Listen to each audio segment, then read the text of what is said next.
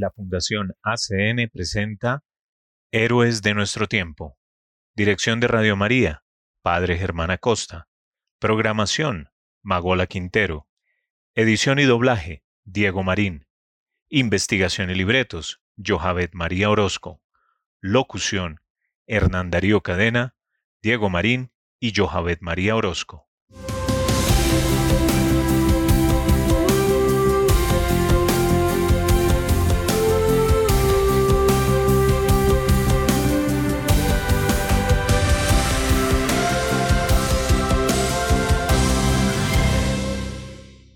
Bienvenidos a Héroes de nuestro tiempo, un programa realizado por la Fundación ACN. Acá visibilizamos a la iglesia sufriente y perseguida y tratamos de generar conciencia acerca de una realidad que muchas veces es ajena a nosotros, pero que sí ocurre. Además, le damos rostro al trabajo silencioso de hombres y mujeres de fe que viven el Evangelio. Vamos a escuchar Qué bien se está aquí, canción interpretada por el Grupo Atenas en colaboración con John Carlo. Qué bien se está aquí en tu presencia, glorioso por siempre, Señor. Qué bien se está aquí a tu lado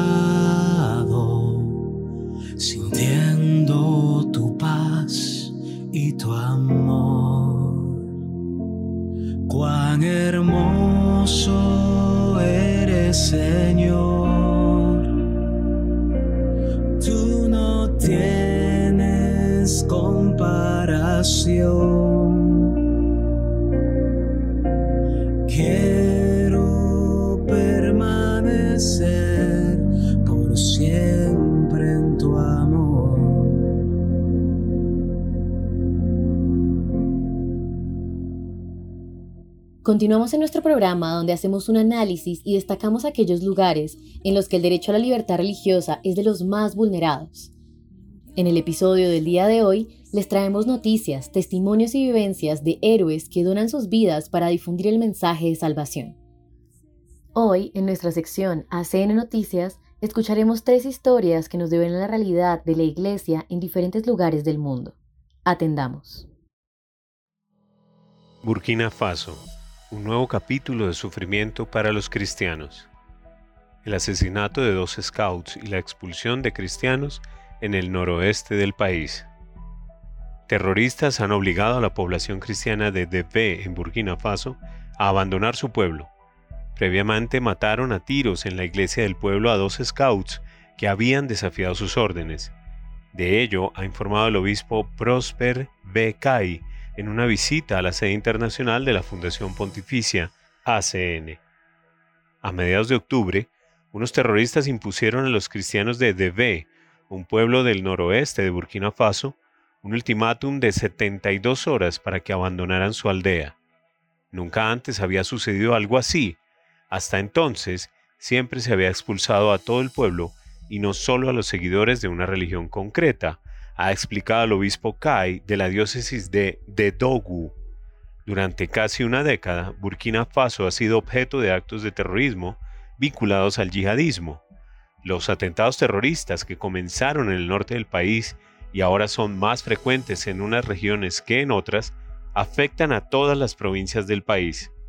Según el obispo Kai, los terroristas conocidos en Burkina Faso como Hommes Armés No Identifiés hombres armados no identificados, ejercen una influencia decisiva en la vida cotidiana de los habitantes de algunos pueblos. Así, por ejemplo, obligan a los hombres a llevar pantalones largos hasta por encima de los tobillos y a las mujeres a llevar vestidos largos y el velo. La población vive de acuerdo con las normas impuestas por los terroristas por miedo a los castigos, entre los que está incluso la ejecución. Según el obispo Kai, los terroristas de Debe han prohibido todo contacto con la ciudad de Tougan, situada a 45 kilómetros de distancia, donde se encuentra una base del ejército burkinés. Sin embargo, con el comienzo del curso escolar, los niños de Debe tenían que ir a Tougan, ya que las escuelas del pueblo habían sido cerradas por los terroristas. Bajo la protección de un convoy militar, unos jóvenes los acompañaron hasta allí, pero a la vuelta, dos de esos jóvenes, unos scouts de DB, regresaron solos y sin hacer un rodeo para evitar los ejes controlados por los terroristas. Fueron descubiertos y detenidos por los grupos armados. Los condujeron de vuelta a su pueblo y les, ordenaron abrir la iglesia. Allí uno de los jóvenes fue tiroteado delante del altar y el otro delante de la imagen de la Virgen, ha relatado consternado el obispo Kai. Según el prelado, el motivo del asesinato de los jóvenes fue, en primer lugar, su desobediencia a las órdenes de los terroristas que habían prohibido desplazarse a Tugán, y, en segundo lugar, su pertenencia a los scouts que habían proseguido con sus actividades en el pueblo a pesar de estar prohibido lo que les daba la apariencia de ser cercanos a los voluntarios para la defensa de la patria.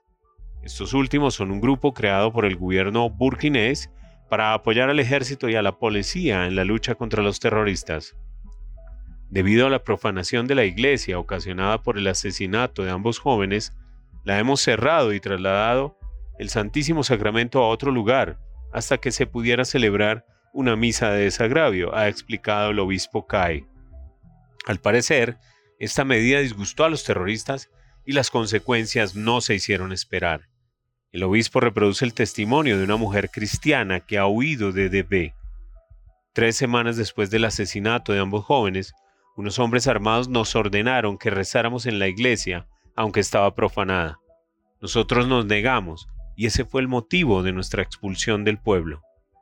Muchas aldeas de Burkina Faso están actualmente vacías debido a las expulsiones por los terroristas. Como informa el obispo Kai, los desplazados vagan por las calles con sus pertenencias en busca de un lugar donde alojarse. Hay cientos de miles de ellos en las diócesis de Dedogu, lo cual ha repercutido enormemente en la vida de la Iglesia. El Estado hace todo lo que puede para erradicar el mal y expulsar el terrorismo. Sin embargo, nosotros sabemos que la solución no puede ser solo militar. Damos sinceramente las gracias a todos los benefactores de ACN que nos apoyan y nos permiten aliviar el sufrimiento de la población en esta difícil situación, ha declarado el obispo Kai. Pedimos oraciones e imploramos al Señor que conceda la paz a Burkina Faso, a la subregión de África Occidental y al mundo entero. Venezuela el pueblo tiene hambre de Dios. Diez años después de su creación, la urbanización Hugo Chávez tendrá iglesia parroquial. Ciudad Chávez es un barrio en el municipio venezolano de Vargas, en la diócesis de La Guaira, a pocos kilómetros del aeropuerto internacional de Maiquetía. La urbanización se levantó en 2013 como parte de los proyectos del programa social del entonces presidente de Venezuela, Hugo Chávez se construyeron cerca de 6.000 apartamentos para más de 20.000 habitantes, dentro del programa gubernamental Gran Misión Vivienda Venezuela. Aunque la ciudad fue pensada como una nueva No Guajuta, un lugar sin Dios, 10 años después de su creación se inaugurará la primera iglesia. El gobierno venezolano ha hecho más de 35 grandes urbanismos populares de este tipo en el país, pero Ciudad Chávez es el primero que va a contar con una iglesia parroquial. En esta urbanización no iba a estar presente Cristo. Se pensó así. Diez años después, Dios va a estar encarnado y viviendo entre nosotros.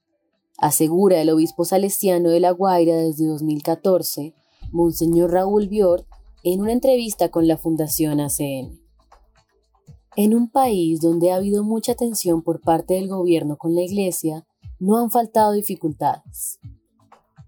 Algunos pueden reprochar que hayamos hecho un proyecto que incluye el apoyo del gobierno, pero la comunidad lleva 10 años celebrando la misa en las calles al aire libre. La gente del lugar quería tener un templo donde reunirse.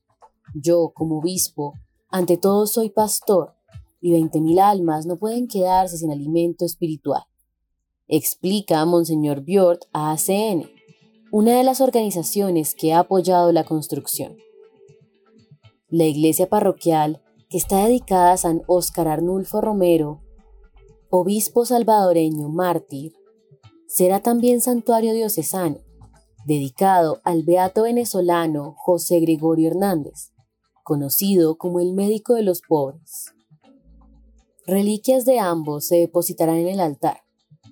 Siguiendo el ejemplo de estos dos testimonios de dedicación y servicio a los más necesitados y abandonados de la sociedad, la nueva parroquia dispondrá en la parte posterior de un comedor social y un centro de formación para crear comunidad. Una idea que el obispo considera muy importante en un país como Venezuela, donde hay tanta división social comunitaria.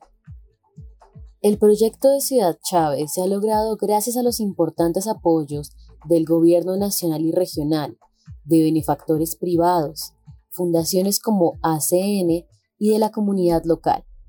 Pues nada hubiera sido posible sin la implicación de los habitantes de la urbanización que deseaban mucho este templo. Es la primera iglesia parroquial construida en Venezuela en los urbanismos sociales gubernamentales. Está pensada como una edificación sólida que dure en el tiempo, pero también que ayuda a la devoción popular y a la oración. Dedicada a Dios y construida por amor y con amor. Puede resultar paradójico construir un templo en un país tan dañado por la crisis económica, pero el obispo explica. La iglesia, el templo, es un lugar muy importante para nosotros los venezolanos. Es un lugar de reunión y encuentro comunitario, en un mundo secularizado como el de Occidente, puede ser difícil que lo entiendan, pero aquí la gente necesita de este lugar de oración para fortalecer la fe y la esperanza. Además, el número de fieles está creciendo. El pueblo tiene hambre de Dios, afirmó. ACN apoya a los cristianos de Tierra Santa. La Fundación Pontificia ACN ha asignado un paquete de ayuda de 190 mil euros al apoyo de los cristianos de Tierra Santa durante la crisis actual.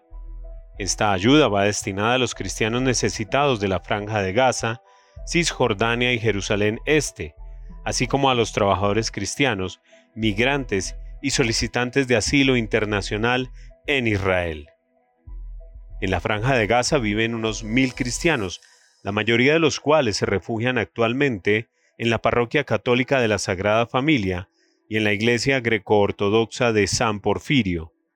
Cientos de familias sobreviven hacinadas en los recintos de dichas iglesias, donde reina una grave escasez de alimentos, medicinas y agua. ACN está apoyando una iniciativa del Patriarcado Latino de Jerusalén, PLJ, para garantizar un suministro constante de artículos de primera necesidad, kits de higiene, medicamentos, alimentos y combustible a las comunidades cristianas aisladas en la franja de Gaza. Aunque el conflicto se concentra en la franja de Gaza, también está afectando gravemente a los cristianos de Cisjordania y Jerusalén Este. En Cisjordania viven unos 37.000 cristianos palestinos y otros 10.000 residen en Jerusalén Este. Los cristianos de la región dependen en gran medida del sector turístico como fuente de trabajo. Al haberse cortado la mayor parte del flujo de peregrinos y turistas, muchos cristianos locales han perdido su principal fuente de ingresos, mientras que otros no pueden desplazarse para trabajar debido al cierre de los puestos de control y demás restricciones. ACN colabora con el PLJ para proporcionar ayuda de emergencia a estas comunidades cristianas de Cisjordania y Jerusalén Este. La ayuda consiste principalmente en apoyo médico, cupones de alimentos y dinero para pagar el alquiler y demás servicios básicos como el agua y la electricidad. En septiembre de 2021, el PLJ creó el Vicariato para Migrantes y Solicitantes de Asilo, BMSA, para atender a los 100.000 inmigrantes y solicitantes de asilo católicos residentes en Israel. Estos inmigrantes se encuentran en diversas situaciones jurídicas y muchos ejercen trabajos de mano de obra barata. Cientos de inmigrantes cristianos que trabajaban en las zonas que rodean la franja de Gaza se han visto obligados a huir y buscar refugio en albergues temporales de Jerusalén Este, principalmente en conventos, casas de huéspedes cristianas y otras instalaciones de la iglesia. Otros se han refugiado en iglesias de otras partes de Israel, como Tel Aviv.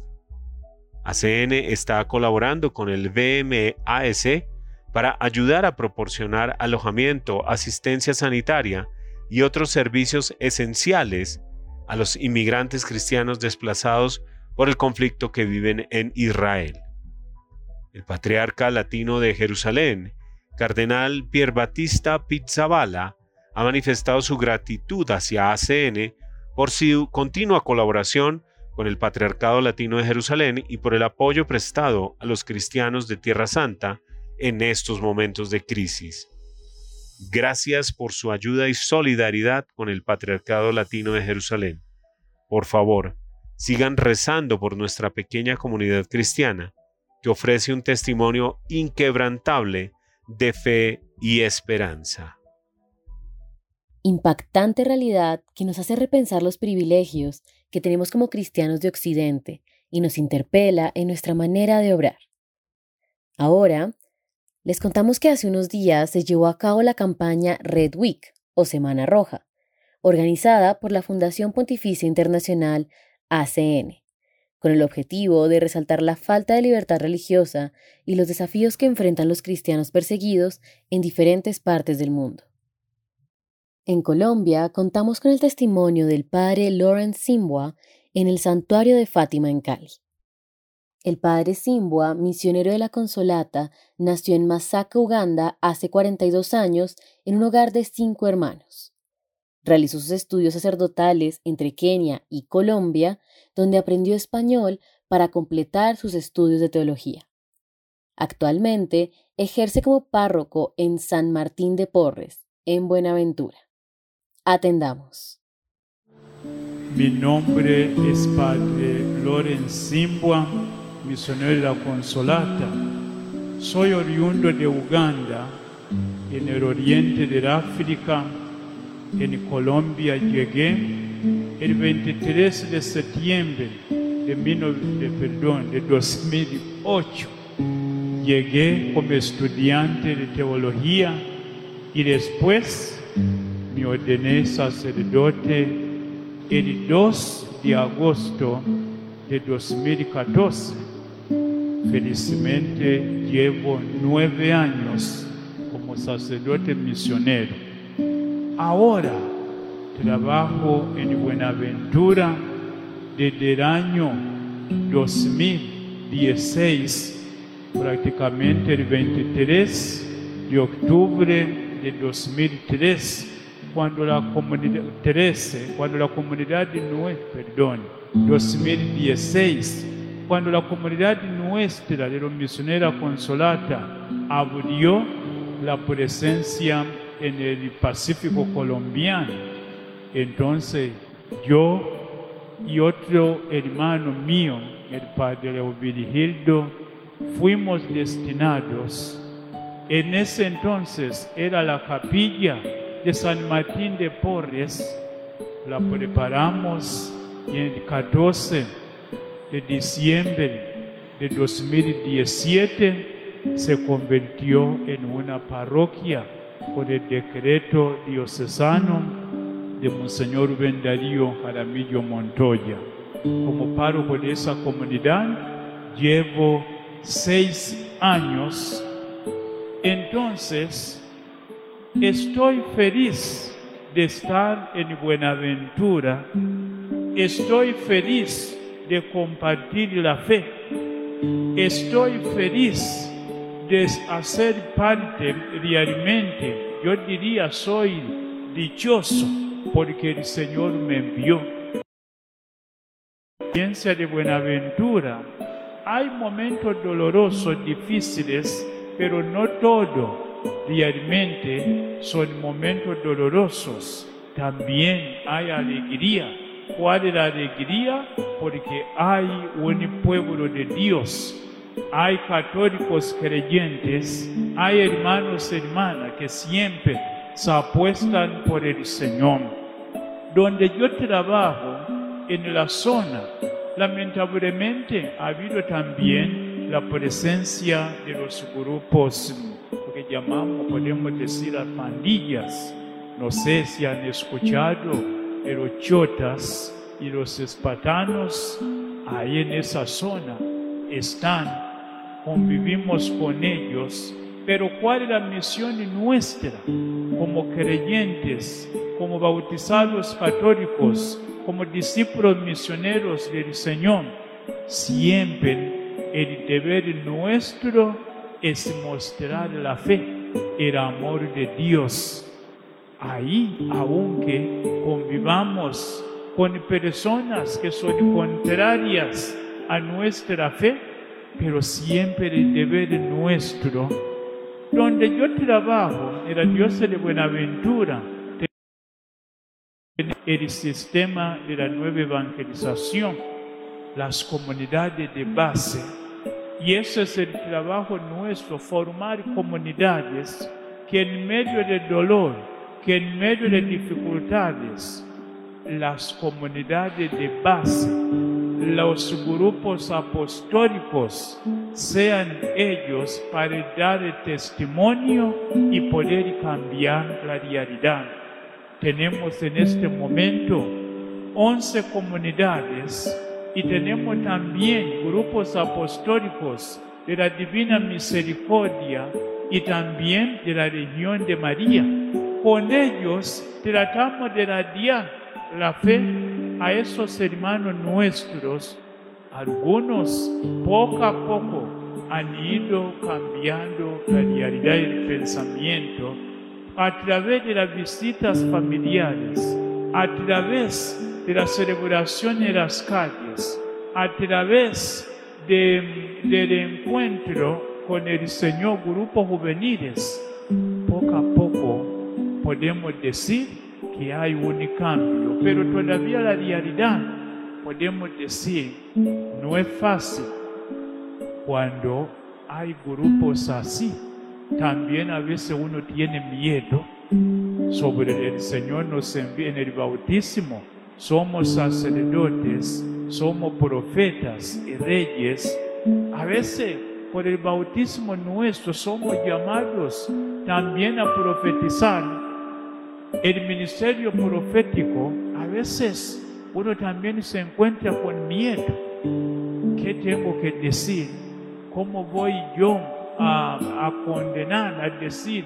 A veces uno se encuentra con miedo, pero diríamos, el Señor nos da también la fuerza, poco a poco, de denunciar con amor el amor el Padre ha reiterado bastante el amor. Queridos hermanos hermanas, el testimonio misionero es un testimonio de amor. ¿Qué hace que el misionero esté o qué hace que el creyente esté en un lugar difícil? ¿Qué hace que uno pueda siempre perseverar? Por el amor. Nuestro Señor Jesucristo es el ejemplo de amor. No puede estar en un lugar si no ama. Cada misionero que está donde esté, la hermana Medicine el Chocó, o diferentes sacerdotes misioneros, donde estemos, donde estemos evangelizando, por el amor, el amor es el motivo que siempre nos impulsa para evangelizar y para estar con nuestros hermanos y hermanas. A veces donde pocos quieren estar, a veces donde pocos no quieren identificar, a veces poco donde no quiere pisar, pero el amor hace que siempre podamos entregar nuestra vida podamos decir, Señor, sea lo que sea, yo me apuesto por ti, yo me la juego por, por Cristo, por el amor, porque el amor, así como Cristo nos amó y entregó su vida por nosotros, también nosotros estamos llamados por el amor a compartir nuestra fe con nuestros hermanos y hermanas. Hermanos, hermanas, en Buenaventura, como la mayoría del, del Pacífico colombiano, el tema de la violencia es una realidad. Somos nosotros, tú y yo, somos los que, los creyentes en el Señor, somos la iglesia y estamos llamados a estar ahí, estar ahí, en el caso mío, en San Martín de Porres, en Buenaventura, un lugar particular con sus desafíos, pero gracias a Dios, Señor, que nos ha dado la fuerza. Así que oremos por los misioneros, hermanos, hermanas. Oremos por los sacerdotes. Oremos por las vocaciones a la vida religiosa. Oremos por los sacerdotes que día a día entregan su vida por la evangelización. Oremos por la iglesia en Colombia. Oremos por la iglesia que sufre, que también ayuda a concientizar, a veces para conocer los lugares en nuestro país, en nuestra Colombia, a veces los lugares desconocidos, pero ahí donde está el religioso, donde está el sacerdote que entrega su vida por Evangelio, por Cristo, oremos por ellos, oremos y también por la Iglesia Universal para que cada día el Señor nos dé la fuerza para seguir testimoniándolo a Él en diferentes lugares, a veces los lugares desafiantes y esos lugares donde se necesita que alguien esté allá, allí testimoniando el amor del Señor. Que el Señor les bendiga a ustedes, hermanos hermanas. Gracias también por el testimonio de la fe.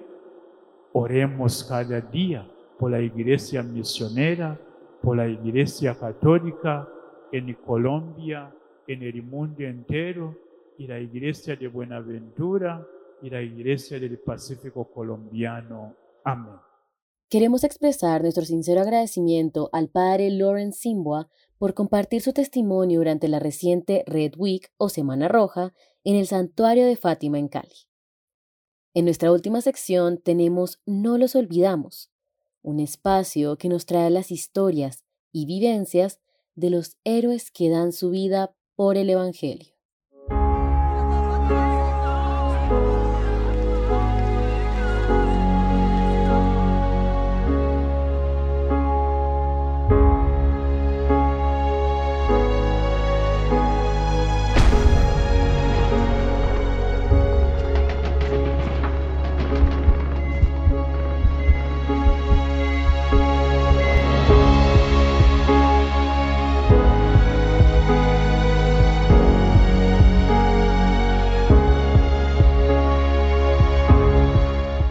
Bienvenidos nuevamente a No los olvidamos, puente de amor para la iglesia con la Fundación ACN, donde hacemos visible esos héroes anónimos, hombres y mujeres de nuestra iglesia que todos los días, en silencio, llevan el amor de Cristo a todos los que más lo necesitan. Acá también tienen voz la iglesia sufriente, necesitada y perseguida. Aquellos personajes invisibles para el mundo que son un testimonio de fe para muchos de nosotros. En esta ocasión tenemos al padre Rodrigo Castro, de la prelatura mixepolitana, que fue creada el 21 de diciembre de 1964 por el Papa Pablo VI y tiene su sede en la ciudad de San Pedro y San Pablo, Ayutla, Oaxaca, México. Está asignada a los salesianos de San Juan Bosco, quienes participan en las misiones de esta zona indígena poblada principalmente por la comunidad de los mixes, y de allí su nombre. El padre Castro nos cuenta cómo entró casi accidentalmente a esta prelatura y también nos narra con simpatía cómo cada vez que intenta zafarse, más parece estar atado a esta obra, lo cual es una muestra clara del amor de Dios. Atendamos este testimonio. Eh, soy el padre Rodrigo Castro de la prelatura mijepolitana de María Auxiliadora, Sierra Norte del estado de Oaxaca. Soy párroco de San Juan del Río Chuapan. San Juan Bautista. Mis comunidades son mayoritariamente indígenas zapotecos e indígenas chinantecos.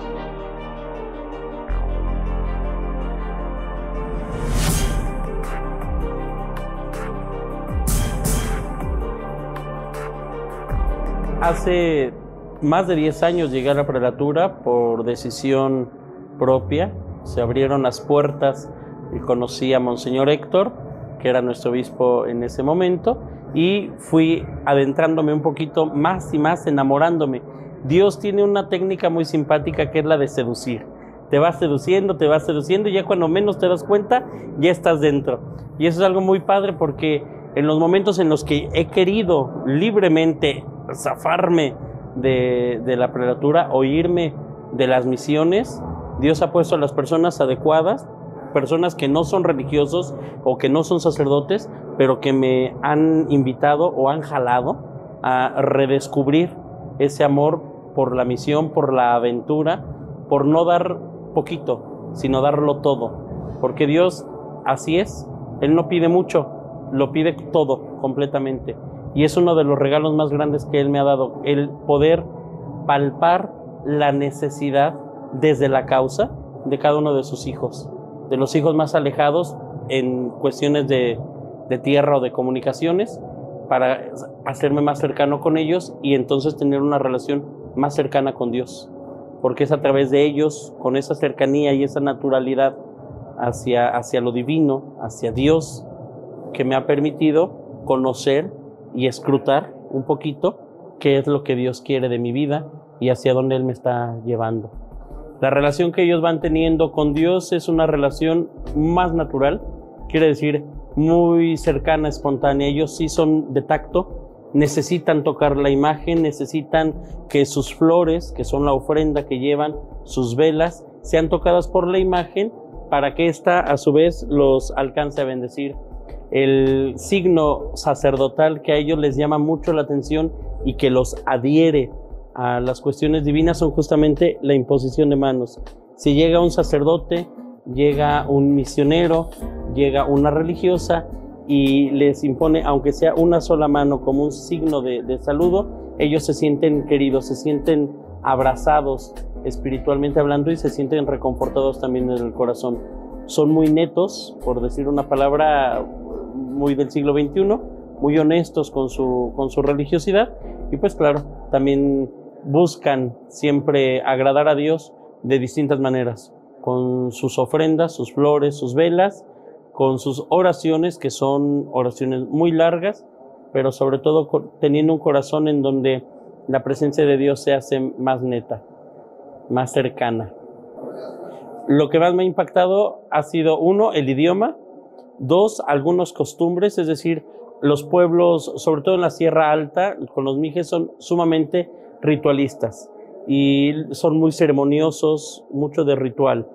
Los chinantecos son un poco más rígidos, sin embargo, también se vuelven muy cercanos una vez que te has ganado su corazón.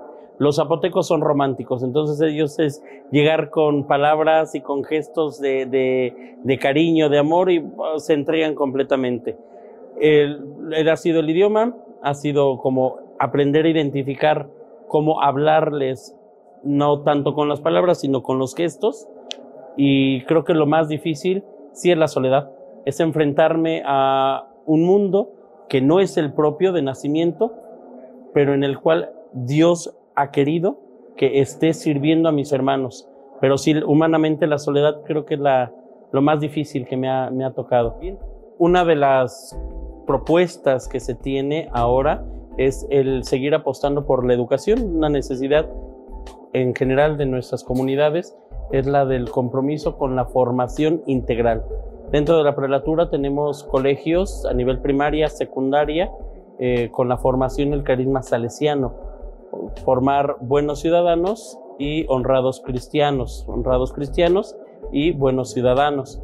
Pero también hemos tenido el apoyo, a Dios gracias, de distintas asociaciones, congregaciones, movimientos dentro de la iglesia, como es el, Opus Dei, que nos ha regalado a nivel parroquia algunas becas para que jóvenes estudien el bachillerato y hagan eh, su carrera técnica en gastronomía.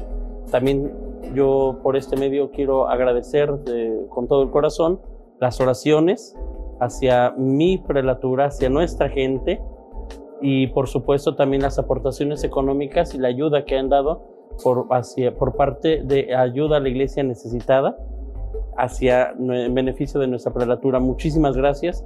Que Dios recompense el ciento por uno las oraciones y por supuesto también la ayuda económica que, que han ido dando y con esta se solventan justamente el factor educación, el factor iglesia, justamente las necesidades que vamos teniendo.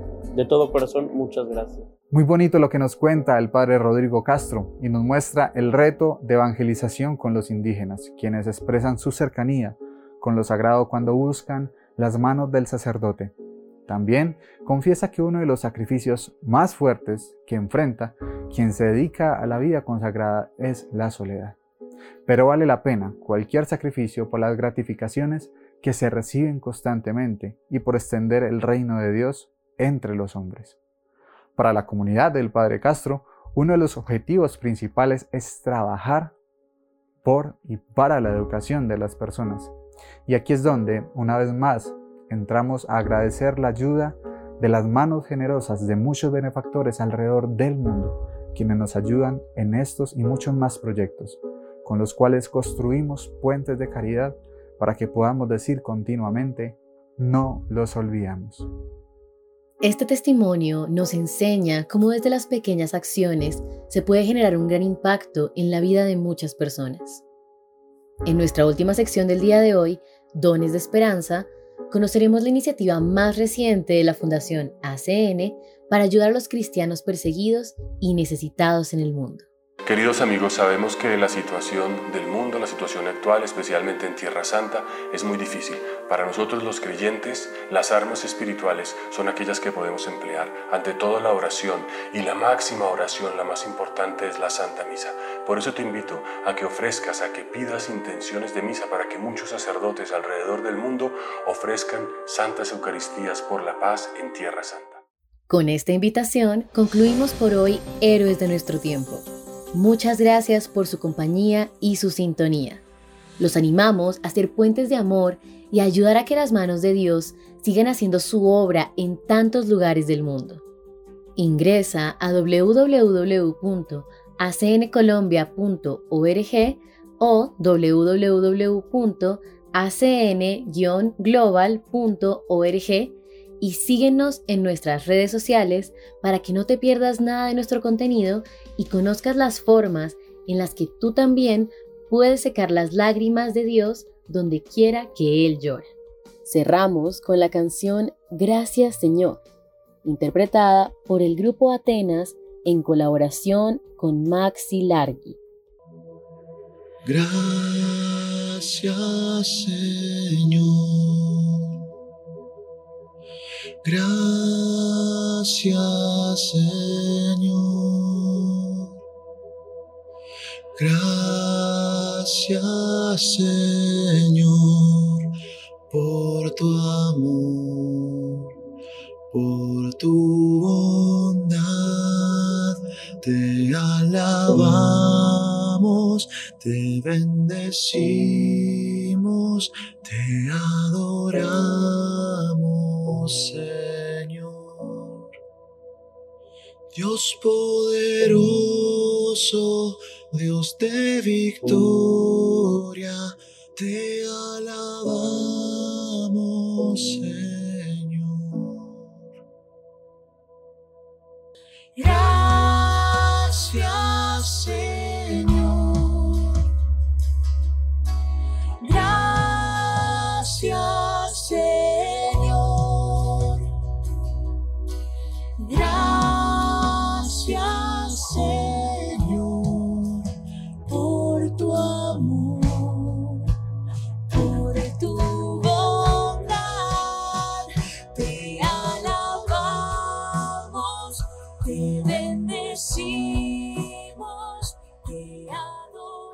Esto fue Héroes de nuestro tiempo, programa realizado por la Fundación ACN Colombia para Radio María.